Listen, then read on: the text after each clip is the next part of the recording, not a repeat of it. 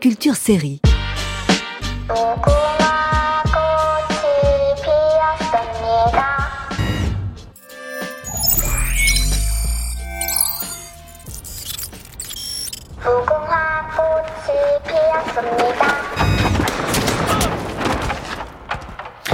Bonjour à toutes et bonjour à tous, bienvenue dans Culture Série tous les samedis d'été sur France Culture. On va parler de séries. Aujourd'hui, on est ensemble jusqu'à midi pour parler de Squid Game.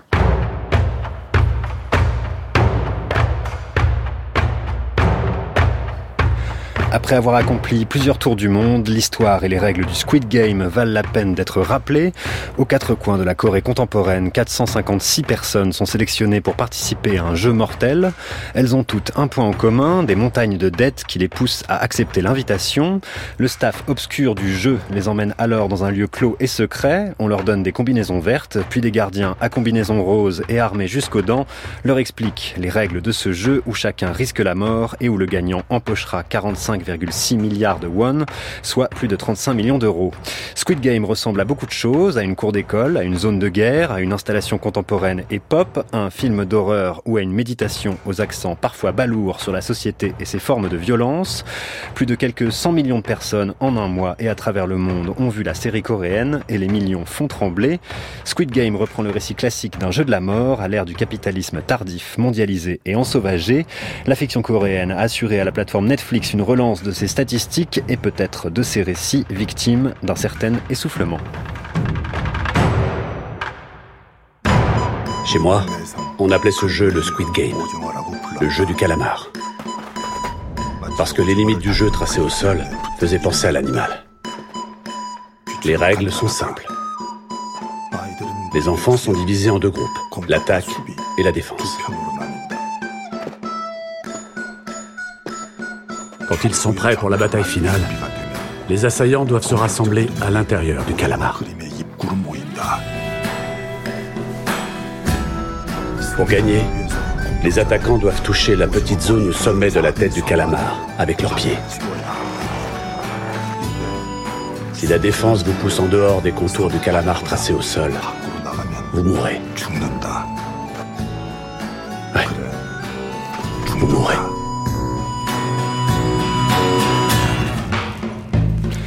Squid Game en français, ça désigne le jeu du calamar. Les neuf épisodes de la première saison, que l'on doit au réalisateur Wang Dong-hyok, sont sortis sur la plateforme Netflix à l'automne 2021. Une seconde est actuellement en préparation. Avec nous ce matin pour en parler, Ophélie Surcouf, bonjour. Bonjour. Vous êtes l'auteur de Squid Game, les règles du jeu pour mieux comprendre la série aux éditions hors collection et vous publiez en octobre K-pop Culture. Pierre Langlais, bonjour. Bonjour. Vous êtes journaliste au magazine Télérama et vous publiez Incarner une série chez Armand Collin en octobre. Christophe Godin sera aussi avec nous si la connexion à distance le permet. Vous enseignez la science politique à l'université Cookmin à Séoul. Peut-être un mot pour commencer sur le réalisateur de Squid Game, Wang Dong-hyok. C'est quelqu'un qui a eu une carrière avant cette série. Ophélie Surcouf, est-ce qu'on peut évoquer un peu brièvement ce parcours? Ah, Oui, oui, il a eu une carrière d'ailleurs assez euh, enfin, pleine de succès. En fait, son premier film n'a pas été très connu. Par contre, son second, qui s'appelle The Silenced ou The Crucible, ça dépend un peu des, traductions, est basé sur un, livre très connu et raconte une histoire absolument atroce qui est basée sur des événements réels qui se sont déroulés en Corée où des professeurs dans une école pour enfants euh, sourds ont abusé euh, les enfants et ça a vraiment été euh, enfin, terrible. Et il y a eu un procès qui a fini avec très très peu de condamnations. voilà. Donc ensuite, il y a un livre qui est sorti qui a repris l'histoire et qui a eu un succès modéré. Et puis son film qui est sorti à lui. Et en fait, euh, ce qui s'est passé, c'est que dans les deux ou trois mois qui ont suivi la sortie du film, euh, tout le monde était tellement en colère de ce qui s'était passé que la loi a été changée en fait. Euh, C'est-à-dire qu'aujourd'hui, il y a une loi qui s'appelle euh, la loi The Crucible, qui a changé les délais de prescription euh, sur ce genre de crime. Voilà, donc on va dire que déjà avec son deuxième film, il a changé l'histoire du pays au niveau légal. Donc déjà c'était un premier grand succès. Ensuite il a fait un second film qui s'appelle Miss Granny qui a été un énorme succès d'audience dans toute l'Asie. Et ensuite, il a fait encore un autre film euh, qui aussi a été un, un grand succès, d'ailleurs avec un des acteurs euh, qu'on retrouve dans Squid Game. Et Squid Game, à l'origine, ça devait pas être une série, ça devait être un film. Ça devait être un film tout à fait qu'il a écrit euh, euh fin des années 2000. Euh, Et, ça devait être un film parce que, bah, en fait, normalement, il est réalisateur de films. C'est-à-dire que surtout à l'époque, faire des films quand on était, faire des séries pardon, quand on était réalisateur de films, c'était pas forcément quelque chose qui se faisait non plus en Corée. Euh, donc oui, à la base, ça devait, être un film. Il devait y avoir que euh, que les jeux. Enfin, il devait pas y avoir euh, toute la partie un peu plus dramatique en fond avec les histoires plus personnelles. C'était beaucoup plus court et condensé que que la série. On a entendu ces règles du jeu, du Squid Game, qui sont donc au, tout début de la série. C'est des règles, on les comprend pas. D'une certaine manière, je les trouve assez complexes. Ce jeu d'enfant qui est présenté au début, Pierre Langlais. C'est sans doute parce qu'on n'est pas coréen. Euh, J'imagine que les Coréens ont une bien meilleure connaissance de cet univers-là et des jeux qui sont présentés. Ceci étant dit, le premier jeu auquel on assiste, on a entendu dans le générique, c'est un 2 3 soleil. On va l'écouter après. A priori, on a la référence. Donc euh, je pense que c'est pas le plus important. Le plus important, c'est qu'on ait conscience qu'il y a quelque chose de très familier dans ces jeux qui vont être pratiqués par les, candidats euh, au Squid Game, euh, et que finalement, l'essentiel, c'est que ce sont des jeux d'enfants. Euh, c'est que nous, dans notre version à nous, ça aurait été la Marelle. Hein, D'ailleurs, la, série se serait appelée La Marelle. Ça aurait été, intéressant. Et, et que donc, il y a quelque chose dans l'univers de cette série qui est de l'ordre d'une forme de régression et d'une forme de d'infantilisation des, des joueurs. Et évidemment, ça fait partie. Le jeu est associé à l'enfance, ouais. Oui, et, même l'univers lui-même est très coloré, etc. Donc il y a un contraste qui n'est pas neuf, hein, mais qui est créé entre l'ultra-violence de ce qu'on voit et l'univers très coloré de la série. Euh, mais il y a aussi certainement une forme de réflexion sur finalement la l'infantilisation euh, de la société de consommation et du capitalisme et de comment les, le pouvoir nous nous, enfin quand je dis nous, c'est le peuple qui est incarné dans les personnages de, Squid Game. Qui est représenté. Et, puis il faut, il faut, il faut le dire, c'est presque un panel sociologique euh, plutôt de la Corée qui perd. Euh, c'est le bas, euh, c'est pas les premiers de cordée. Les 456 participants. Voilà, exactement. C'est des, des, des losers pour dire les choses simplement.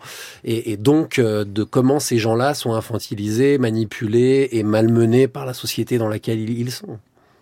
On va écouter un, premier extrait, c'est les règles du jeu telles qu'elles sont exposées aux 456 joueurs.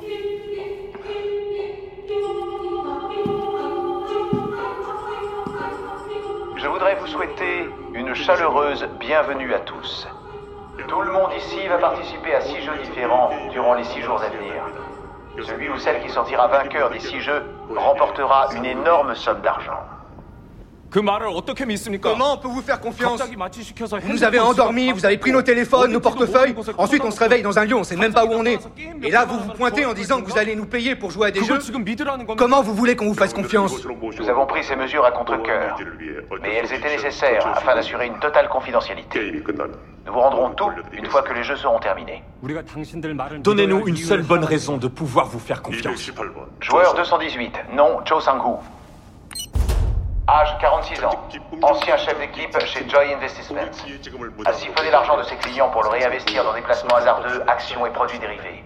Pertes actuelles 650 millions de won. Joueur 107, Kim Hyo, 540 millions de dettes. Joueur 118, Oh Young-hook, dette 1 milliard. Joueur 322, Jung Min-tae, 880 millions de dettes. Vous tous ici présents, vivez sur le fil du rasoir avec des dettes que vous ne pourrez jamais rembourser. Vous pouvez partir et revenir à votre misérable vie et vos montagnes de dettes avec des créanciers aux trousses. Ou alors vous pouvez saisir l'opportunité que nous vous offrons ici. On entend une partie des règles du jeu du Squid Game énoncées par un des gardiens en combinaison rose. Il a un masque noir orné d'un carré blanc. C'est des silhouettes qui sont devenues mythiques après la diffusion mondiale de la série. Le jeu meurtrier, c'est pas du tout une idée neuve dans la fiction. On peut citer un des grands anciens, c'est Battle Royale, le film de Kinji Fukasaku en, en 2000. Vous diriez ça aussi, euh, Ophélie Surcouf? C'est pas du tout une idée neuve qu'a eu euh, le réalisateur de Squid Game? Pas du tout. Non, non. en fait, surtout en Asie. Une histoire de cette forme. non, non, voilà, surtout en Asie parce que c'est vrai que le Battle Royale, c'est vraiment un genre euh, qui est dominant, euh, notamment dans les mangas japonais, qui que d'ailleurs euh, Wang Dongyuk a reconnu avoir été inspiré par Battle Royale, par Liar Game. Donc Liar Game, c'est un petit peu différent comme manga. C'était l'histoire de personnages en fait qui se retrouvent à participer à des jeux pour gagner de l'argent et, et, effacer leurs dettes. Et en fait, si on perd, on se retrouvait encore dans les dettes, voire plus qu'avant. Donc ça, vraiment, en fait, c'est vraiment un mélange un peu parfait entre Battle Royale et Liar Game qui, qui avait des choses très, très complémentaires euh, par rapport à Squid Game. Euh, donc il y a ça, mais bon après si on regarde euh, dans l'histoire récente, l'un des jeux les plus célèbres et les plus populaires aujourd'hui c'est Fortnite, qui est un battle royale de base. C'est les mêmes règles, ouais. Bah on prend un joueur, enfin en tant que joueur, on est jeté sur une île où il y a plein d'autres joueurs et celui qui gagne c'est celui qui s'en sort vivant. Donc en fait on est vraiment sur le même, il y a qu'un seul gagnant. Donc on sort vraiment sur le sur le même concept. Pierre Langlais. Et moi, je remonte à mon enfance. Un des films qui, d'ailleurs, déjà en, soi une adaptation, c'est Running Man avec Arnold Schwarzenegger, qui était déjà une mise en scène. Euh, ce qu'elle a de commun avec Squid Game, c'est qu'il y a aussi vraiment une diffusion. C'était un jeu télé. Euh, et donc évidemment, c'est c'est bien au-delà de l'Asie, euh, le le genre euh, existe euh, et je j'ai mon j'ai mon cerveau qui est complètement bloqué sur les films avec Jennifer Lawrence. Évidemment, vous allez m'aider. Hunger Games. Euh, qui, qui c'est sans doute pour le grand public la référence la plus évidente, euh, mais le labyrinthe et plein d'autres. Enfin voilà, c'est un genre en soi qui, qui, qui effectivement n'est pas renouvelé dans Squid Game. Euh, ce qui est renouvelé à mon sens, c'est plutôt la façon dont il est raconté et le rapport au personnage, euh, et puis peut-être l'esthétique. Mais euh, en tant que critique de série, quand j'ai vu euh, Squid Game, j'ai pas dit voilà là, dis donc qu'est-ce que c'est original. C'est pas une idée révolutionnaire. Bah, ah, non, il n'y a pas grand-chose de neuf dans cette série-là. C'est très classique. c'est ce qui en fait quelque son succès en devient d'autant plus fascinant. Alors, bah, en fait, il y a quand même deux éléments qui sont un peu nouveaux, ou en tout cas que Squid Game apporte qui sont un peu nouveaux. C'est bon, j'imagine qu'on peut spoiler la série. on peut spoiler la série, mais dire attention, on va spoiler la série. Ok, bah, attention, on va spoiler la série. Euh, à partir du moment où les personnages reviennent dans le jeu, c'est-à-dire qu'ils votent pour sortir et qu'ensuite ils reviennent, ça c'est quelque chose qu'on a très rarement eu, voire jamais en fait, ce, choix d'être là et de dire ok je mets ma vie en jeu en fait euh, dans le jeu et, c'est ça qui va me permettre de gagner parce que une des règles importantes c'est que si la majorité des participants veut arrêter le jeu c'est ce qui arrive à la fin de l'épisode 1 on arrête le jeu bah, il y a un vote. et, c'est ce qui fait que l'épisode 2 est le meilleur pour moi. mais c'est paradoxal. C'est quand on n'est pas dans le jeu que pour moi c'est le plus intéressant. D'autant encore plus peut-être vu de vue d'Europe euh, parce que euh, c'est les épisodes finalement où il y a le plus de choses qui, culturelles qui sont dites de la relation à la famille, de la relation à l'argent, de, fin, de tout un tas de choses. C'est les épisodes où on voit la Corée. Oui, c'est ça. C'est une Corée contemporaine. Et ce, si on en croit le, la série, c'est le vrai enfer. C'est-à-dire que le vrai enfer, c'est pas le jeu où les types se font massacrer, c'est euh, la réalité de la cruauté de la société dans laquelle ils vivent. C'est ça, il y a un des personnages qui est le, un personnage de vieillard, qui est le joueur numéro un, qui dit la barbarie du monde est plus violente à l'extérieur du jeu que dans le jeu. Mmh, bah tout à fait, oui, c'est le concept de la série. D'ailleurs, quelque chose qui est assez intéressant, c'est que ça se traduit euh, visuellement même. C'est-à-dire que euh, dans le monde réel, toutes les images, il y a une sorte de teint un petit peu vert, qui est quelque chose qu'on fait souvent dans les films américains, enfin c'est assez classique. Mais dès qu'on est dans le jeu, les couleurs sont super pures, on est tout de suite dans quelque chose de plus... Enfin, il y a vraiment le côté, euh, bah, un peu comme les clips finalement de pop coréenne. Bah en fait carrément les, les clips de pop coréenne qui sont ultra lumineux en fait. Et ça, on retrouve ça dans la série où dès qu'on est dans le monde réel, euh, c'est sombre, c'est un peu malaisant à cause de ce verre. Et dès qu'on est dans euh, l'île, le monde est euh, haut en couleur en fait. Et, et ça, c'est vraiment quelque chose d'assez frappant et qui rajoute au, contraste. Ça, c'est une des grandes singularités de Squid Game, c'est que dans les autres jeux de type Battle Royale, ou même on peut penser à Salo de Pasolini, si on remonte dans des références qui sont pas du Minotaur, tout. carrément, oui, voilà. à l'époque de la mythologie. Ça se déroule souvent dans des climats politiques autoritaires. Là, c'est vraiment en climat démocratique mais enfin démocratie telle mm. qu'elle existe euh, formellement actuellement, mais il y a au moins cette représentation du vote et les candidats sont dans un univers qui est démocratique. Bah après ça c'est aussi euh, quelque chose que Wang Dong-hyuk fait beaucoup. Euh, il est toujours très très critique de la société de la société coréenne dans ses films ou de plein d'aspects.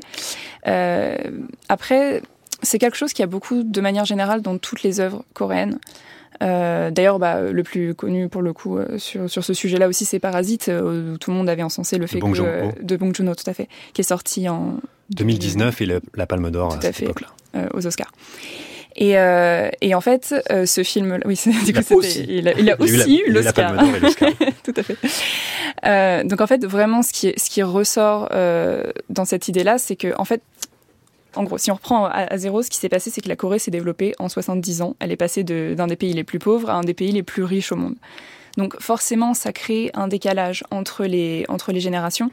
Et comme il y a eu aussi deux énormes euh, crises économiques, donc celle de, de 97, euh, la crise économique asiatique, et ensuite en 2008, euh, la crise des subprimes, qui a aussi énormément touché la Corée, euh, bah, en fait, on s'est retrouvé avec euh, cette division entre les classes. Et en fait, en Corée, il y a cette idée qu'on ne peut pas passer d'une classe à l'autre. Qu'au maximum, on va pouvoir passer à la classe du dessus. Mais si on est très pauvre, jamais on pourra devenir très riche. Et en fait, c'est ça que le Squid Game représente. C'est cette idée que, bah, avec ce jeu, ok, on met sa vie en, en danger, mais on va pouvoir faire l'impossible, qui est de passer à la classe très très haute en termes euh, financiers. Ça expliquerait la surcaractérisation des personnages selon leur milieu social? Euh, C'est-à-dire on a vraiment un assez- personnage d'ouvrier, il Oui. y a le médecin. Enfin, ils ont, ils ont quand même une caractérisation qui est assez, assez forte. Euh, oui, après j'ai l'impression que c'est quand même le cas dans beaucoup de séries de ce genre où il y a, y a un grand ensemble de casting parce que bah, sinon c'est un peu compliqué de- que tout le monde ait assez de temps d'écran pour, pour être développé. Euh, après oui, il y, a, y a une bonne représentation, notamment moi je trouve l'un des plus intéressants c'est euh, c'est euh, Choi Sang-woo qui est en fait euh, qui, a, qui, a, qui a été à l'université euh, Seoul National University qui est la meilleure université du pays. Et ça, c'est très très très très important euh, en Corée. C'est-à-dire que vraiment tout le monde n'arrête pas de dire ah oui il a fait euh, l'université Mm. et on a l'impression d'ailleurs que c'est surjoué. On se dit bon, c'est bon il y a, a peut-être autre chose à dire sur ce sur ce personnage, mais en fait c'est tellement important en Corée et ça représente tellement tout ce qu'on est dans, dans ce que la famille va dire de nous aux autres, dans euh, ce qu'on attend de nous dans la vie. C'est-à-dire qu'il a fait cette université, il est censé réussir. Il n'a pas le droit d'être un loser. Et c'est pour ça qu'il a cette pression sur lui comme ça et qu'au final, bon, là encore une fois, je spoil la série, il tourne euh, mal. Euh, c'est parce qu'il y a cette pression énorme et, et donc par exemple, c'est vraiment un personnage ultra important pour ça. Après, dans les autres personnages très importants, bah, il y a Kang Se-byuk qui est une transfuge nord-coréenne. Elle, euh, elle est aussi super intéressante parce qu'en fait, pour le coup, les transfuges nord-coréens, c'est vraiment une population complètement invisibilisée euh, dans les médias coréens. Euh, alors que, en fait, il y en a énormément. et d'ailleurs, ils ont parfois pas mal de mal à s'intégrer, ou alors euh, ensuite, euh, on va les, on va les renvoyer à ça. Enfin, il y a vraiment une. Ils sont difficulté. immédiatement ident- identifiés comme Euh, transfuges. bah en fait, euh, ils travaillent beaucoup justement, et puis il y a toute une période de, de réintégration, donc euh, c'est pas forcément tout de suite identifié, mais effectivement sur plein de choses, notamment les décalages culturels, euh, ça peut se ressentir, ne serait-ce que pour eux. Donc c'était intéressant d'avoir euh, enfin ce personnage présenté euh, à l'écran. Regarde au fond là-bas. Qu'est-ce que c'est C'est flippant ce truc. Putain, elle est énorme leur poupée. Notre premier jeu est 1, 2, 3, soleil. Si le moindre mouvement est détecté après, alors vous serez éliminé. 1, 2, 3 soleils. Pas sérieux là. Ceux et celles qui franchiront la ligne d'arrivée sans se faire attraper dans un temps imparti de 5 minutes passeront cette première manche. Attention, que le jeu commence. 무궁화 꽃이 피었습니다.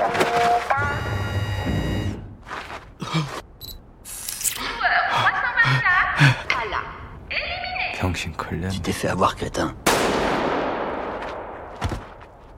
Bang, c'était quoi ça 무궁화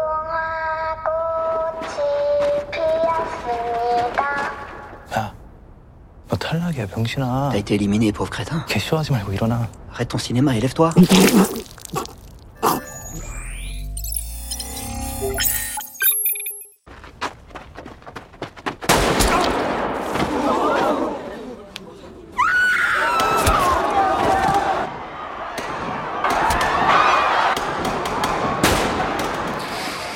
C'est le premier jeu ultra violent du Squid Game, 1, 2, 3 soleil, avec un robot poupée géant dont les yeux détectent les mouvements et ceux qui bougent prennent immédiatement une balle dans la tête. Qu'est-ce qui se passe à ce moment-là, Pierre Langlais? C'est le jeu d'enfant qui bascule dans l'horreur? Oui, euh, alors évidemment, le téléspectateur se doute que ça va pas se passer euh, aussi simplement. Les joueurs, eux, sont peut-être assez candides pour s'imaginer, enfin, un n'est pas assez candide, mais on dira pas qui.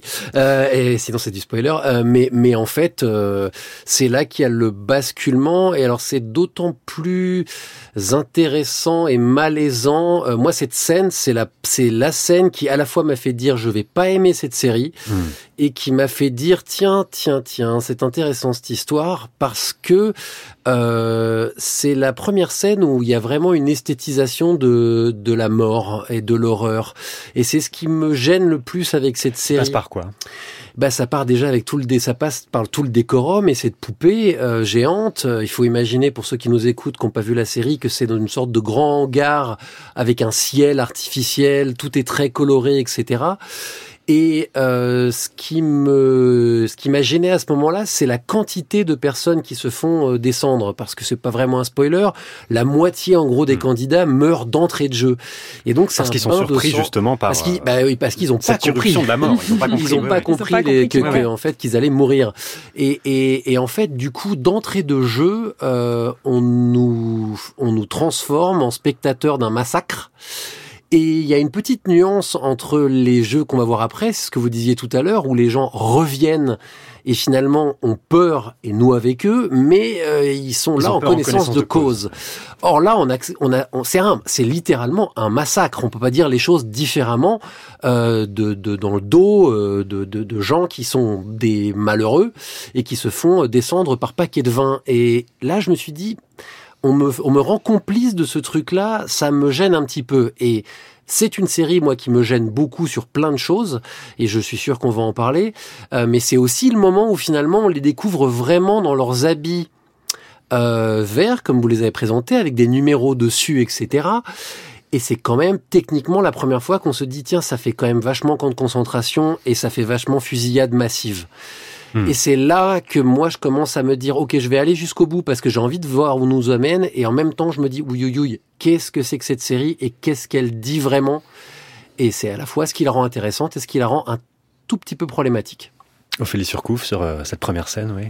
Euh, bah, en fait, elle est vachement intéressante parce que même graphiquement, euh, elle commence de manière très dénudé, c'est-à-dire que on comprend pas ce qui se passe. Euh, on voit le, massacre est vraiment euh, très frontal, c'est-à-dire que il euh, n'y a pas de, de justement d'esthétisation au début et vers le milieu du massacre. Tout à coup, on passe avec la musique, on passe avec l'esthétisation de la scène, on passe à quelque chose de, de, de spectaculaire en Un fait. autre régime, ouais. Voilà, et la comparaison avec Tarantino est assez facile, hein, mais il y a ce hmm. côté comme ça, musique, esthétisation, la violence soudainement, et c'est et en même temps on le voit à travers les yeux euh, du garde de, qui le regarde à travers sa télé. Donc c'est à ce moment-là qu'il y a ce, ce, passage qui se fait en fait. Euh, mais c'est vrai que c'est intéressant et ça dit vraiment beaucoup de choses sur la manière dont la violence est abordée dans la, dans la série. Euh, cela dit, ça reste la scène la plus violente en fait et c'est intéressant qu'il ait choisi de faire un début comme ça où le plus violent est au mm. début euh, parce que ça a créé énormément euh, d'attentes d'une certaine manière et, euh, et en même temps ça crée aussi ce côté où on se dit bon, euh, ok, ça, je peux supporter. Donc si on continue, ça veut dire qu'on pourra euh, gérer la, suite de, la série, quoi. Parce comme si on passait un pacte. Il faut quand même dire aussi qu'à ce moment-là, il n'y a pas d'humanisation. C'est ça aussi qui est dérangeant, c'est que les personnages, on les connaît très mal à ce moment-là. Mm. Oui, on a identifié deux, trois figures, mais sur les 456, euh, ouais. Évidemment. Et c'est ce qui fait que cette scène est particulière, parce qu'après, finalement, c'est après qu'on rentre dans le plus classique. Parce que le plus classique, c'est ah j'aime bien ce personnage-là. Là, est-ce que c'est le prochain à mourir? Et c'est hmm. pour ça que je reste. Qui est un ressort connu de la série. Oui, voilà, de toute série horrifique au sens hmm. large du terme. Battle Royale. Voilà. or que là, en fait, au début, on se doute bien que le personnage principal, quoique il y a des scénaristes qui auraient été assez malins pour faire en sorte que le type qu'on voit depuis le début se fasse descendre, mais on se doute bien que c'est pas le premier qui va se faire descendre. La question importante aussi, on l'a entendu dans l'extrait juste avant, c'est la question de l'argent, qui est donc euh, un des moteurs, euh, enfin le moteur principal de Squid Game et qui fait que, pour, qui explique pourquoi les, les gens reviennent dans le jeu. C'est par la pas du gain, d'une certaine manière. Et euh, on, peut y voir quoi du coup là, là-dedans? Une espèce de satire, de la cupidité? Euh, oui, bah il y a aussi une énorme critique euh, du consumérisme. Hein. en fait, la, la, culture coréenne, faut quand même le dire, c'est une culture euh, extrêmement consumériste. C'est-à-dire que les modes très très vite. Euh, des fois, il y a de la queue devant un magasin pour le même produit ou le même le, le, même concept, on va dire, pendant trois mois, et puis tout à coup plus rien c'est vraiment quelque chose qui, passe très très vite et qui se renouvelle en permanence. C'est aussi ça qui fait que la Corée est aussi innovante en fait. Euh, c'est que tout le monde, il y a une telle compétition euh, commerciale qu'il faut tout le temps innover, sinon euh, on est on est fini quoi, très très vite. C'est pas parce qu'on a un succès qu'on est garanti de rester. Euh, donc il y, y a, ce côté-là qui joue beaucoup. Et puis euh, il y a aussi l'histoire propre de Hang Dong-hyuk qui, qui, qui, a été très pauvre à une période. Et du coup, euh, forcément, l'argent est très important. En Corée, de manière générale, l'argent est très important. En fait, il y a trois moteurs de levier social. Il y a l'éducation. C'est ça que tout à l'heure je disais, la, la, Seoul National University, mm. c'est très très important parce qu'en fait, ça c'est un des plus grands leviers sociaux du pays. il y a la beauté, qui est extrêmement importante également. la beauté plastique. La beauté plastique et euh, il y a l'argent. Donc en fait, euh, c'est ces trois choses euh, qui sont très importantes, qui permettent d'accéder au plus haut niveau social. Donc forcément, dans un jeu où on promet on promet la riche, enfin on promet le, plus haut niveau social, on doit promettre de l'argent comme récompense. Si on a donc le cocktail avec argent, violence, ultra-violence et le, pacte qui est passé avec le spectateur d'une certaine manière, il repose sur quoi pour vous, Pierre Langlais? C'est quoi? C'est une sorte de... Quand on regarde Squid Game, on est dans quoi vous, Dans un de vos articles sur Télérama, vous parlez de culpabilité. Oui, alors là, pour le coup, euh, je vais aussi appuyer sur le bouton attention spoiler, parce que je, vais parler d'une scène en particulier, d'un épisode en particulier, qui est, euh, qui est euh, celui de, où on voit finalement les financiers de, ce jeu, qu'ils appellent les VIP. et c'est là on en parlera après. On en parlera après, d'accord.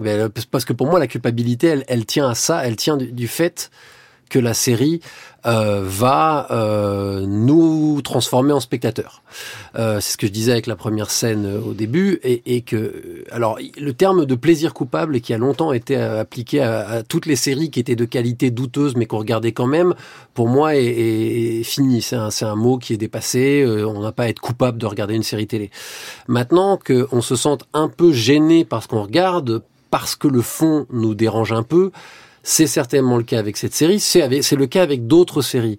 Euh, moi, ce qui, ce qui me, ce qui m'a le plus embêté finalement, c'est presque la périphérie de la série. C'est pas la série elle-même. C'est pas ses qualités. Euh, c'est ce qu'elle dit. Euh, et surtout comment Netflix, dont on a très peu parlé pour hmm. l'instant, comment Netflix est responsable de la façon dont les gens ont consumé cette série, consommé pardon cette série. C'est-à-dire en quoi? Eh ben, c'est-à-dire qu'on en a fait un grand divertissement. On en a fait une série que, que tout le monde regardait massivement. Alors, je pense que Netflix n'a pas forcément calculé ça. Euh, parce que, en tant que journaliste, je n'avais été pas du tout contacté en amont. J'ai dû la voir comme un grand pendant le week-end sur Netflix. Il n'y a eu aucune campagne de pub. Et donc, je pense qu'ils ont été dépassés par le succès, euh, par le buzz qui s'est créé. Évidemment, dès qu'ils ont compris que c'était un carton, ils ont capitalisé à fond dessus. Et du coup, la série elle-même peut être vue comme une critique euh, du capitalisme et il y a pas mal de séries sur Netflix qui sont des séries qui sont des critiques du capitalisme. On a tout à fait le droit de dire que c'est un peu hypocrite, exactement comme The Boys, qui est une série de Prime Video, donc d'Amazon capitaliste, qui est aussi une critique du capitalisme. Mais bon, ça, c'est pas nouveau. Les grands studios américains font des films anticapitalistes. Chacun son cynisme. Euh, euh, en revanche, quand ils ont compris que ça cartonnait, ils ont lancé tout un tas de produits dérivés de jeux, de dans les rues de Séoul, il y avait une vraie poupée qui, qui, qui flinguait entre guillemets les passants qui passaient au mmh. rouge. Et tout il y a un des jeux auxquels ils jouent dans le métro, ouais, qui a été joué à New York. Voilà. Bah, en France, on a eu un, on a eu aussi un, un, truc un pop-up store, temporaire où les gens se sont mmh. battus pour rentrer dedans. Et donc là, moi, il y a, y a un problème qui, qui apparaît à ce moment-là. Qui dépasse la, la fiction, c'est stricto sensu. Voilà, et qui est de la responsabilité de Netflix, c'est de faire de la com et d'ouvrir un magasin, etc. Mmh. Euh, sur Internet pour qu'on achète les. Mais pour la grande, le, alors les paires de pompes qui portent, ça, ça a explosé le nombre de ventes. Mm. Euh, les costumes se sont arrachés pour Halloween. Et voyez, je me disais, euh, quand même, l'auteur il y est pour rien, mais c'est quand même une référence concentrationnaire. Encore, on y vient. Et ça, pour moi, là oui, il y a un petit côté coupable de regarder la série, surtout pour la consommer. Hmm. Je pense que c'est une série, je pense que le créateur est d'accord, qui doit être regardée avec un regard critique, hmm. pas juste avalé comme du de la fast-food sans prendre le recul. Et je pense que la consommation en binge sur Netflix, la façon dont Netflix fait la com, etc., va à contresens de, du sens profond de cette série. Christophe Godin, vous êtes avec nous euh, à distance, la connexion vient d'être rétablie et vous partagez un peu le, constat de Pierre Langlais dans, votre texte sur le site de la vie des idées. Vous parlez pour Squid Game d'une forme rutilante pour parler de la lutte des classes. Oui, ce qui est très euh, intéressant dans cette série, c'est que euh, ce que met la série en scène, c'est la façon dont la société du spectacle nous dépasse, nous englobe, on pourrait presque dire qu'elle a été prise à son propre à son propre jeu. Le créateur a été pris à son propre jeu et euh, nous-mêmes avec lui. C'est pas quelque chose que vous pouvez critiquer par ailleurs, vous La réception qui a été faite et même le, la manière dont Netflix a communiqué. On est un peu dans ce que, dans ce que Baudrillard appelait le, simulacre. C'est quelque chose qui nous dépasse. Je pense qu'il faut l'analyser et ensuite seulement euh, développer un discours critique. Le discours critique, qui est d'ailleurs tenu très souvent par les Coréens eux-mêmes, c'est quelque chose qui passe à côté de ce qui rend cette série si, euh, si fascinante et si dérangeante. Fly me to the moon, let me play among the stars, and let me see what spring is like on Jupiter and Mars. In other words, hold my hand. In other words, baby, kiss me. Fill my heart with song and let me sing forevermore. You are all I long for, all I worship and adore. In other words, please be true. In other words, I love you.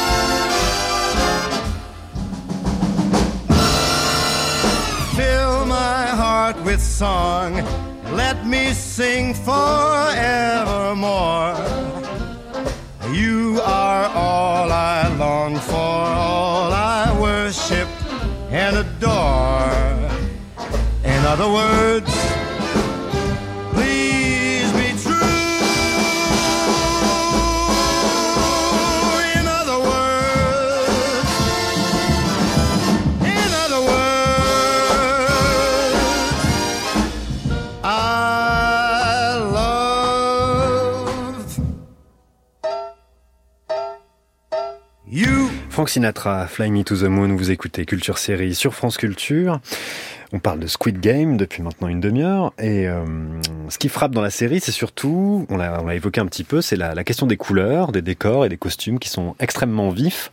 En quoi euh, ça va piocher dans un imaginaire euh, propre à la Corée, Ophélie Surcouf? Déjà, juste pour souligner, je pense que vraiment la partie esthétique de Squid Game, pour moi, c'est le truc le plus novateur de la série et c'est pour moi la raison de base pour laquelle la série a été un phénomène viral pareil dès le départ. C'est qu'en fait, d'emblée, toutes ces images, elles restent en tête, que ce soit les escaliers, que ce soit la poupée. Enfin, vraiment, ce sont des, c'est magnifique et, ça, ça reste en tête. Et ça, c'est super important. Pourquoi est-ce que ça reste en tête? Parce que les décors, donc déjà piochent des fois dans des références euh, déjà connues. Par exemple, les escaliers, euh, c'est basé sur les escaliers infinis euh, dont j'ai oublié, oublié de Escher. De Escher, tout à fait, hmm. qui sont déjà dans l'imaginaire mondial, on va dire. les masques. Les masques, alors. Une certaine console de jeu quand même. Alors, il y a ça qui joue et en même temps, euh, c'est pas sûr que ça vienne de là parce qu'en fait, de base, ils ont choisi les. C'est-à-dire les, les, triangles. Les triangles, les, le carrés, le rond. En fait, ils ont choisi ces symboles-là parce que, enfin, déjà, c'est les formes géométriques les plus simples. Et il y a aussi euh, le côté où ça permettait aux personnages d'avoir euh, leur grade, euh, notamment le, le, carré le plus haut parce qu'il y a le plus d'arêtes. Euh, euh, à la forme. Après, euh, en, en, termes de masques, par contre, il y a quand même vraiment une inspiration coréenne sur déjà le fait que les masques se plient. Euh, ça, c'était à une certaine époque, il y avait des, des, masques comme ça.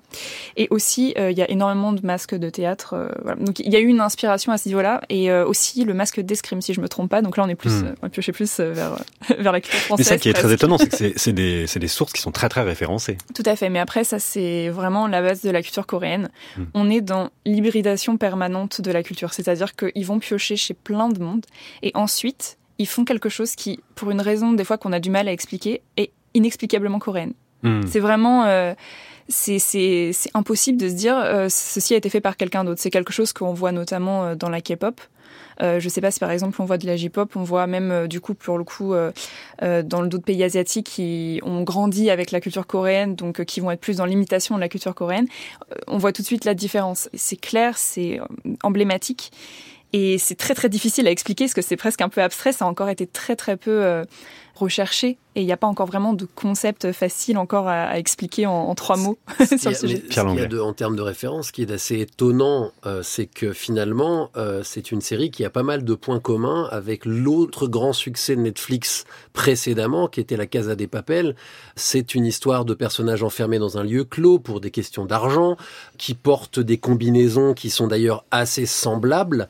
Et je pense que ça a participé au succès de la série, en tout cas euh, dans les pays européens. Avec un Euh, imaginaire déjà assigné. avec un oui, avec un imaginaire qui était déjà euh, assez identifiable et finalement avec des enjeux qui sont très proches, sauf que dans la Casa des Papel, il est moins question de vie ou de mort que, que dans Squid Game, mais que finalement euh, et la Casa des Papel avait ce même imaginaire anticapitaliste, euh, plus ou moins révolutionnaire, si bien qu'ils ont transformé Bella Ciao en tube de supermarché.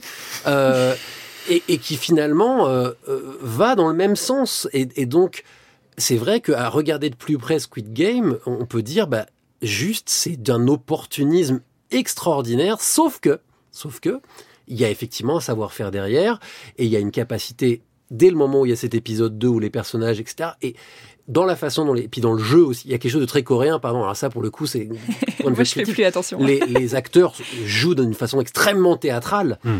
qui évidemment là aussi est très particulière. Donc je, je pense que sans taxer les spectateurs internationaux d'une forme de, de fascination pour l'exotisme, je, pense- je pense que si cette série avait été américaine, elle n'aurait pas du tout eu le même succès. Et que si on la regardait aussi, c'est parce qu'il y a quelque chose, comme vous le disiez, de très coréen qui est pas facile à définir et qui est d'ailleurs très risqué de définir parce que ça reviendrait à faire de la caricature d'un pays que moi personnellement je ne connais pas assez. Mais en tout cas, qu'il y a quelque chose dans tous ces codes qui sont utilisés qui sont un brillant recyclage. Christophe Godin, sur euh, ce recyclage justement que, que propose euh, Squid Game. Ce qui est très frappant, c'est que finalement, les références sont de deux ordres. Vous avez ou bien des références qui sont très proprement coréennes, c'est-à-dire en effet des jeux traditionnels, mais aussi beaucoup de références à l'actualité. Par exemple, vous avez euh, ce, alors je sais pas si je peux divulgacher comme ça, mais euh, le personnage dont on découvre à la fin qu'il était le maître d'œuvre et qui et qui meurt en direct, qui agonise en direct, c'est une référence euh, au PDG de Samsung qui était agonisant pendant des années et dont, dont, on- dont on ne savait plus s'il était mort ou vivant pour tirer les ficelles. Euh, vous avez des événements, par exemple le, le conflit social de l'usine euh, du héros. C'est quelque chose, c'est une grève très identifiée dans l'actualité coréenne. Donc vous avez des références coréennes qui sont immédiatement renvoyées à des références esthétiques qui sont presque uniquement occidentales.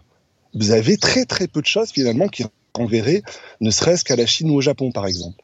Ce que fait la Corée, qui est remarquable, euh, ne serait-ce que d'un point de vue euh, esthétique mais aussi euh, opérationnel, c'est qu'elle est capable de se saisir du monde dans lequel on vit pour lui donner une forme pop immédiatement reconnaissable. Et c'est en ça qu'elle se pose comme concurrente de Hollywood. Si vous regardez d'autres euh, cultures qui sont arrivées à avoir une audience mondiale, si vous regardez par exemple la culture japonaise, par exemple, dans sa version la plus, la plus commerciale, euh, bon, Mario, Pikachu sont pas exactement des figures politiques très marquées. Et si vous regardez euh, le cinéma français, lui-même, c'est l'inverse. Il essaye de parler, de tenir un discours politique, peut-être même trop terre à terre par rapport à ce que fait la Corée, mais il n'est pas capable de lui donner cette forme archétypale, euh, populaire, spectaculaire, je dirais presque super-héroïque, qui est propre à à l'industrie hollywoodienne. Finalement, depuis le cinéma allemand des années 20, c'est la première fois que vous avez un autre pays qui est capable de produire des mythes, euh, des mythes qui rencontrent un écho à l'échelle mondiale. Et ça, la Corée est arrivée à le faire en se tournant vers l'Occident et pour des raisons historiques, parce que euh, pour des raisons historiques très évidentes, les Coréens ont très peu d'appétence pour euh, le Japon ou pour la Chine. Pour eux, la modernité, c'est l'Occident. Vous savez, cette marque que les Français appellent le Hyundai, en coréen qui s'appelle Hyundai, Hyundai en coréen, c'est la modernité. La Corée, c'est ce pays où la modernité devient même une marque, un label. Et c'est ça qui permet à la Corée de parler au monde. Ce serait quoi? La Corée, du coup, présenterait à l'Occident une forme de miroir avec Squid Game ah là, vous me tordez la perche, c'est le thème du livre que je vais essayer de publier à la fin de cette année. Euh, en fait, la Corée reprend des codes occidentaux et elle essaye de s'en servir pour donner un écho au monde dans lequel on vit et en piochant dans, un répertoire coréen. Vous savez, pour préparer cette émission, je relisais euh, des interviews que Hwang Dong-hyuk, le, réalisateur, a donné dans la presse coréenne. Il en a donné euh, énormément. Et il disait cette phrase qui était très simple. On lui demandait de quoi parler Squid Game. Et il disait en une phrase, Squid Game reflète le monde dans lequel on vit. Ce que font les séries coréennes, contrairement aux séries américaines qui, vous savez, très souvent explorent un milieu. Mettons l'hôpital, la mafia, les croque-morts dans Six Feet Under et ainsi de suite. C'est que ces séries ambitionnent de refléter la société dans leur entier. Mais si vous voulez refléter l'entièreté de la société, vous êtes obligé de passer par une parabole. Et euh, beaucoup de séries coréennes sont sorties cette année. Je pense à Squid Game, mais aussi à d'autres séries qui ont rencontré un certain succès, comme Hellbound, ou alors comme euh, Sweet Home, qui n'a pas eu un grand succès en France, mais qui est une série du même genre. C'est que les personnages se transforment en monstres pour élever la critique sociale à cette dimension archétypale. Ce que les Américains font très bien, euh, par exemple, si vous pensez à la série des Batman de Christopher Nolan. C'est ça que fait la Corée. Elle, puis elle porte ça elle porte ça à, incandescence sans avoir peur du ridicule ou euh, de l'exagération. Vous savez que c'est la marque des films coréens et des séries coréennes, une espèce d'hystérie qui est constante, qui donne un attrait particulier, par, exemple par rapport au cinéma d'auteur japonais qui est beaucoup plus lent. Que tu vendes les organes des cadavres, ou même que tu les dévores, je m'en contrefous. En revanche, que tu détruises l'esprit de ce lieu, ça, ça ne passe pas. Égalité. Ils sont tous à égalité quand ils participent à ce jeu. Ici, les joueurs jouent un jeu équitable et sont tous dans les mêmes conditions. Ces personnes souffraient d'inégalité ou de discrimination dans le monde.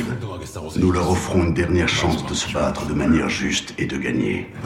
Mais toi, tu es piétiné ce principe.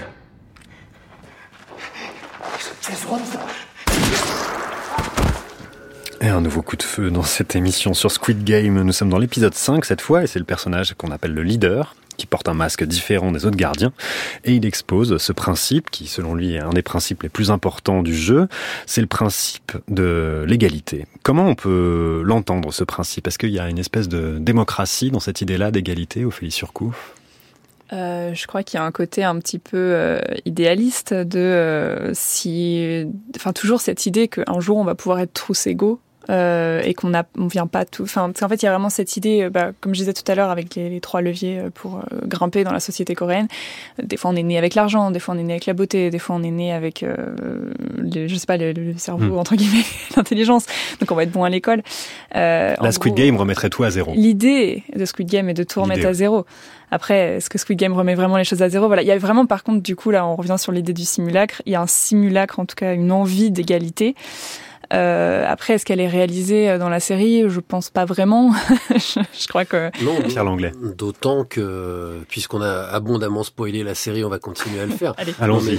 Ce qu'on a parlé de, de, de, de la fin, euh, d'autant qu'il y a un des joueurs qui n'est pas tout à fait honnête euh, dans cette histoire et qui lui connaît les règles et qui lui. Euh, euh, il y en a plusieurs même. Oui, il y en a, voilà. Et, et, et, donc partant de là, moi cette égalité là, elle n'existe pas vraiment et enfin ça serait comme de dire euh, en fait on est tous égaux face à la mort. Bah ouais ouais parce qu'on va tous mourir à un moment. Donc il y a une forme d'hypocrisie pareil là-dedans. Et a fortiori quand on découvre que les joueurs jouent sous le regard de de de de, de, de personnes qui parient sur eux euh, et qui qui sont euh, donc comme on l'a sous-entendu des métaphores du, du téléspectateur. Enfin à, à, mon sens c'est là que la série est intéressante. C'est en nous faisant en nous rendant coupables d'avoir mmh. regardé ce et en intégrant elle-même son propre spectacle en disant voilà. je suis un spectacle. Mmh. En, voilà, et en disant euh, finalement, toi, téléspectateur qui continue à regarder, est-ce que tu es bien mieux que ces gens-là qui sont en train de regarder? C'est-à-dire, est-ce que finalement, toi aussi, tu fais pas tes paris et tu te demandes qui va mourir ou pas? Donc évidemment, la différence, c'est que nous, on ne tue personne, euh, ou en tout cas, on ne regarde pas vraiment. On sait que ce sont des comédiens, hein, ça c'est très important de le rappeler.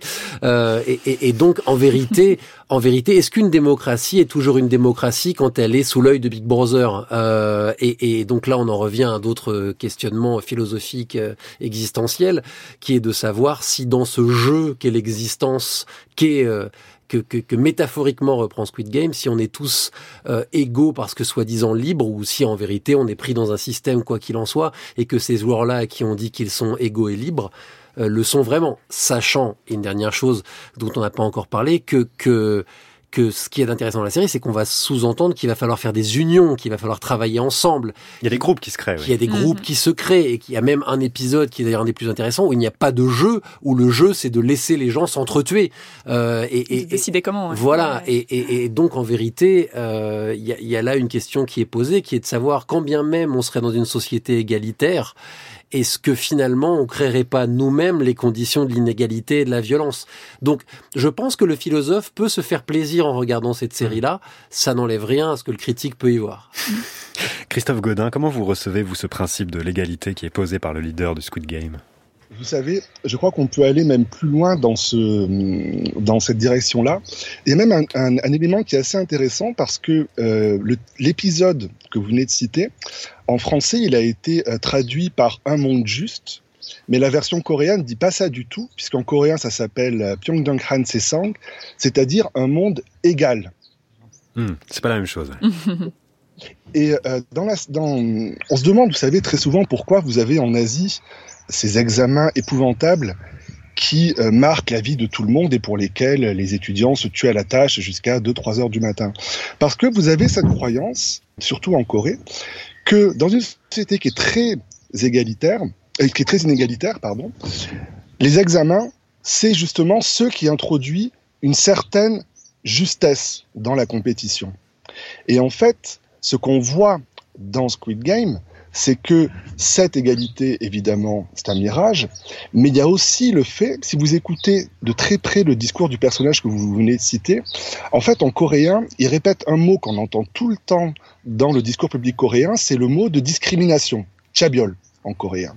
Cette idée que si on pouvait euh, rentrer en compétition sans qu'il y ait de, biais dans cette, dans cette concurrence entre les individus, alors la société serait plus juste. En Corée, comme partout, vous hmm. avez dans le discours politique, ça c'est l'influence de la gauche libérale américaine, un glissement où il s'agit plus de, de, de, lutte des classes, mais finalement de minorités discriminées. Et ce mot de euh, discrimination, de chabiol, qu'utilise euh, le personnage donc euh, de, de l'homme masqué. Du leader, oui. Du leader, qui s'appelle, même en coréen d'ailleurs, c'est un anglicisme qui s'appelle le, le frontman. En fait, ce qu'on voit, c'est que structurellement, quand vous avez compétition, vous arrivez à quelque chose, à la lutte à mort. Même le mot pour dire compétition en idéogramme, euh, Kyongjang, Jang, c'est le même idéogramme de la, de la mort. Jang, la guerre, Kyongjang, la compétition. Ce que dit la série, c'est que la compétition, c'est la mort. Et ce personnage du frontman, il est très intéressant parce qu'on apprend plus tard dans la série, on devine dans la série que c'est un ancien étudiant qui lisait Lacan, qui s'est probablement battu pour la démocratie, qui est joué par un acteur qui est très connu en Corée et qui a beaucoup joué des rôles de jeunes premiers, de combattants. Ce que nous dit la série, c'est que finalement, tout ce combat pour la démocratie, il n'est pas capable, il est même très loin de euh, contenir la violence sociale qui est inhérente au, au capitalisme, surtout dans sa forme globalisée. Il y aurait une lutte, c'est ça, entre le capitalisme et la démocratie. Bah c'est ce que c'est ce que nous dit la série, puisque la compétition devient encore plus violente quand elle est mise en scène par une phraséologie démocratique. Un truc qui est très intéressant, par exemple, c'est que, alors je ne sais pas si ça passe en version française, mais euh, les agents masqués qui organisent la compétition s'expriment toujours dans un langage très châtié, très administratif, qui contraste, par exemple, énormément si vous pensez, par exemple, au personnage de, l'instructeur euh, qui est joué par Takeshi Kitano dans Battle Royale. Il utilise un, un, un vocabulaire qui est de l'ordre de la harangue fasciste. Il leur parle comme un capot. Là, dans Squid Game, formellement, les personnages sont là de leur plein gré. Les hommes masqués utilisent un langage très châtié, très administratif, et même, j'irai plus loin que ça, la voix qui annonce les épreuves, vous savez, cette la voix féminine. voilà, euh, c'est euh, en fait en Corée, c'est la voix synthétique qui annonce le début des examens. C'est la voix que vous entendez dans les collectivités, dans les trains. C'est la voix, c'est la voix de ce que, euh, allez, pour parler lacanien, c'est ce que Lacan appelle le grand autre, l'ordre symbolique. Ce qui se passe dans Squid Game, c'est que cet ordre symbolique, au lieu de limiter la compétition nous jette avec une violence inédite les uns contre les autres. C'est très intéressant parce qu'en fait, euh, cette compétition permanente, c'est vraiment quelque chose euh, qui a toute la vie en Corée, euh, enfin de manière générale, que ce soit pour avoir un emploi à l'université, les examens, c'est extrêmement quotidien à tous les niveaux. Et, et c'est vraiment quelque chose qui revient dans toutes les séries coréennes, même la comédie romantique, la plus légère euh, qu'on puisse imaginer. C'est vraiment le sujet central de tout parce qu'en fait c'est tellement omniprésent au quotidien euh, que ça ressort partout. Et tout à l'heure, euh, quand tout à l'heure Christophe Gondin justement disait que les Coréens sont très forts pour montrer euh, le, quotidien, la, réalité, la vie de tous les jours, euh, c'est quelque chose qu'on retrouve même euh, dans, enfin qu'on retrouve dans toutes les séries. D'ailleurs, il y a un nombre de séries incalculables qui se passent au lycée, où en fait on retrouve des étudiants qui se battent contre le système. Donc, bah, soit ils n'ont pas des bonnes notes et ils essaient d'être heureux et d'avoir des rêves. Ça, c'est très important. Ils essaient d'avoir des rêves. C'est ça leur victoire. C'est-à-dire qu'en Corée, souvent, on peut pas avoir de rêve parce que, en fait, on est tellement dans une machine à passer cet examen et à réussir cet examen pour aller à l'université et avoir une chance dans la vie de grimper euh, les, échelons sociaux que euh, avoir un rêve en fait c'est ça la victoire il y a un peu ce côté là euh, dans, ces séries. Et, qu'on retrouve un peu dans Squid Game qui est très très très sombre et où en fait les personnages on a l'impression il y a, aucune échappatoire quoi. Je vais pas faire ça. Je vais pas prendre le 16 c'est toujours dangereux de passer en dernier. Le numéro 1 ça veut dire que je passerai en premier dans ce jeu il vaut mieux passer en dernier. Non, ça me paraît pas judicieux comme choix. June, décide-toi Down to two positions. First and last. Hmm. Start and the finish. Two places you really don't want to be. You bet on 96, right? Hey. Pick a good one. What? Where are you going? C'est un extrait de l'épisode 7, ces personnages des VIP dont on parle un peu depuis le début, qu'on a allègrement spoilé. Ils sont annoncés dans, dans la série un certain nombre de fois, on entend les VIP et ils apparaissent à l'épisode 7. Ils portent des masques d'animaux, euh, des animaux plutôt nobles, il y a un tigre, un cerf, euh, qui sont faits de mosaïques dorées et, spécificité, ils parlent anglais. Ils apparaissent comme des espèces d'occidentaux riches, un peu pervers et un peu repus. Comment vous les avez perçus, vous, Pierre Langlais? Mal. C'est c'est pas un des éléments les plus réussis de la série. Je trouve que c'est, y, compris, on a, on a, parlé beaucoup depuis le début de cette émission du, même s'il y a du recyclage, quand même de la force visuelle de cette série et de comment elle peut immédiatement devenir un phénomène pop. Là, je trouve au contraire que les VIP sont assez grossiers, euh, mal foutus. Il faut absolument qu'ils soient tous libidineux, euh, sans parler d'un sous-entendu sexuel qui m'a semblé un petit peu euh, malvenu quant à la sexualité d'un d'entre eux, comme si c'était un vice. Euh, et euh, il y, a, y a quelque chose euh, qui est un peu bourrin, pardon d'employer ce mot-là, dans la présentation des VIP, qui par ailleurs ont beaucoup de, de, de enfin, c'est intéressant de les voir parce que comme on le disait tout à l'heure, ils matérialisent le téléspectateur et regarde le jeu. Je veux dire, si j'étais vraiment susceptible, je dirais au, créateur de Squid Game, enfin, euh, t'es gentil, mais on, on, a regardé ta série, merci de pas nous insulter. Euh, mais mais mais euh, mais il y a quelque chose, oui, de de, de l'ordre là aussi de de, de référence peut-être plus. Euh, on parlait de Pasolini tout à l'heure, mais de de plus de plus gréco-romain, euh, de de, de l'orgie, de voilà, qui qui est peut-être un petit peu plus facile. Euh, là où le reste de la série, qui peut parfois être euh, très violente, a au moins la délicatesse de son propre style. Ophélie Surcouf sur ces personnages. Alors, euh, je suis sur le fond plutôt d'accord. Après, par contre, moi, je les trouve super intéressants justement pour ça, parce qu'en fait, ils nous renvoient à nous-mêmes, à notre regard de l'autre, et en fait, pour la première fois, enfin, pour une des premières fois en termes de grand public, on est, en tant que spectateur occidental, confronté à nos propres clichés euh, des, des, asiatiques en fait et des coréens de manière générale. Euh, c'est-à-dire une perception des, des, occidentaux tels que c'est ça. C'est-à-dire que les Coréens en fait leur perception de, de la personne qui parle anglais, c'est souvent la perception qu'on va retrouver euh, en par exemple dans les films hollywoodiens des asiatiques. Il y a ce il y a ce retour de, de vague comme un miroir comme, comme un miroir où en fait ben oui là on, et puis comme nous on parle un petit peu anglais ou alors on, a l'habitude tout de suite ce, ce, cette dissonance nous saute aux yeux. Mais concrètement euh, dans tous les films dans plein de films de kung-fu dans plein de films. Par exemple, je pense à G.I. Joe, où justement Lee Byung-gun, qui, est la personne derrière le masque du leader, qui est un acteur très très connu et qui du coup a entre guillemets percé à Hollywood. Euh, qui était dans G.I. Joe, pareil, son personnage était assez euh, caricatural dans, le film. Et ça, c'est vraiment que le premier exemple là, comme ça qui me vient. Mais il y en a un million. Enfin, par exemple, typique dans, la série Heroes, euh, on a deux Japonais euh, dans les personnages principaux, mais un des deux acteurs est coréen, par exemple. Mmh. Ce, ce, genre de choses, euh, ça, normalement, on les, on les capte pas si on n'a pas l'habitude de regarder des, des séries venues, venues d'ailleurs. Mais concrètement, ça nous renvoie juste à, à nous-mêmes. Et c'est pour ça, je trouve cette série ultra intéressante euh, à ce niveau-là. Alors oui, c'est un peu un échec, il faut quand même le dire. Le jeu d'acteur est pas terrible, les personnages sont pas super bien écrits, la, la, scène est un peu étrange, ils sont tous à, à, distance, enfin on a un peu du mal à, à capter l'espace dans cette scène, il y a effectivement des... Voilà, ça je suis, je suis assez d'accord. Mais par contre, je trouve qu'elle est vraiment intéressante dans ce qu'elle qu renvoie par rapport à nous-mêmes. Christophe Godin, Ouais, moi je serais, je serais plus nuancé déjà pour euh, parce qu'ils parlent pas tous anglais. Il y a un moment, euh, il y a un des masques qui parle chinois. Bon, du point de vue d'un Coréen, je suis d'accord. Parler chinois, c'est presque pire que parler anglais.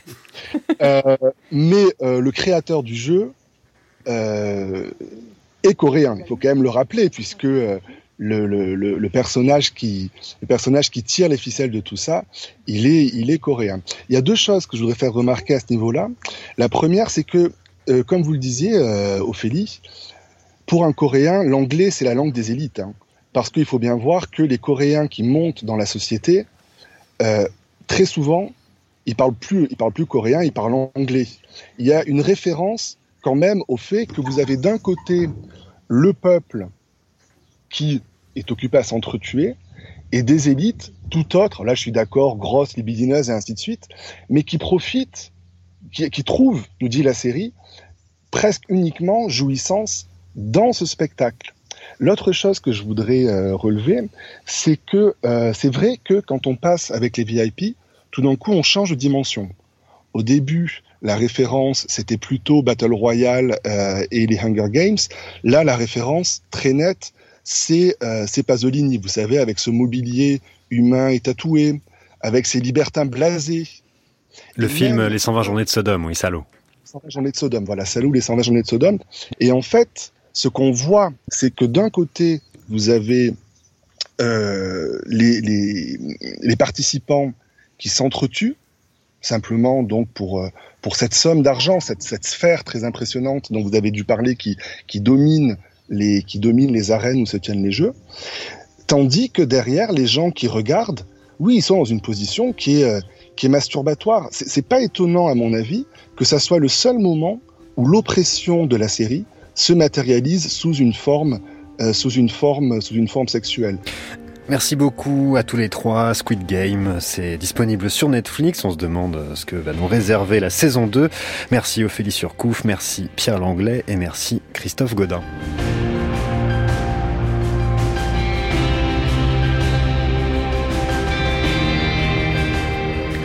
Aujourd'hui au son, c'était Audrey Guélil, Louis-Valentin Faury à la réalisation. Merci à Laura Dutèche-Pérez pour la préparation. La semaine prochaine, pour la dernière de Culture Série de l'été, nous arpenterons Naples et ses alentours avec la série Gomorra. Pour écouter Culture Série, rendez-vous sur la page de l'émission sur franceculture.fr ou sur l'appli Radio France où vous pourrez vous abonner au podcast.